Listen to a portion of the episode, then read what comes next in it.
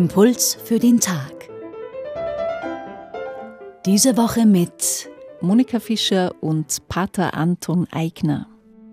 Der barmherzige Samariter ist zu einem geflügelten Wort geworden. Jesus erzählt uns im heutigen Tagesevangelium von ihm als Beispiel für tatkräftige Nächstenliebe. Er hilft dem verwundeten und ausgeraubten Mann, der da am Wegesrand liegt, während andere vorübergehen. Was steckt noch in diesem Mann aus Samarien, Pater Eigner? Welche Botschaft kann er uns für heute mitgeben?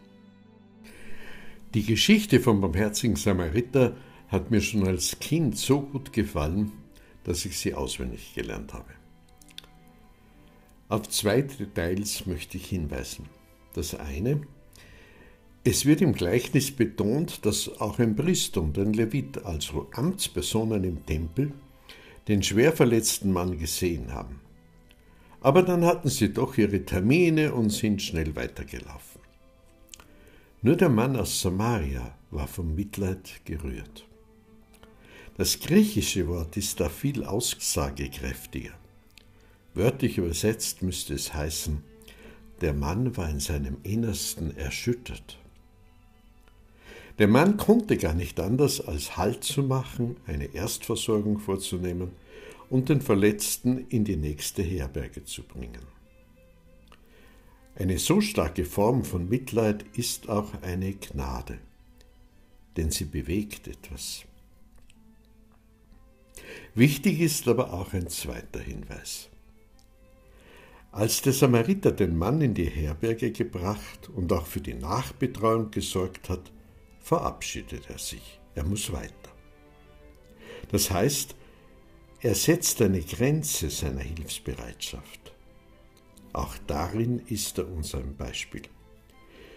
Das Mitleid und die Nächstenliebe können zur Überforderung führen, wenn man nicht rechtzeitig Grenzen setzt. Wenn Menschen, denen man zu Hilfe kommt, in der Opferrolle verharren möchten, muss man stark genug sein, ihnen die Hilfe zu entziehen oder wenigstens zu reduzieren, damit sie die Verantwortung für ihr Leben wieder in die eigenen Hände nehmen.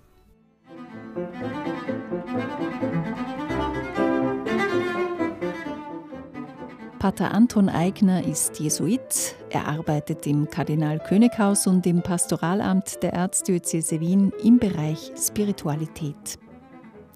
Das heutige Tagesevangelium finden Sie bei Lukas Kapitel 10, 25 bis 37. Die Impulse können Sie auf radioklassik.at slash Impuls für den Tag nachhören. Hier haben wir auch die Bibeltexte verlinkt.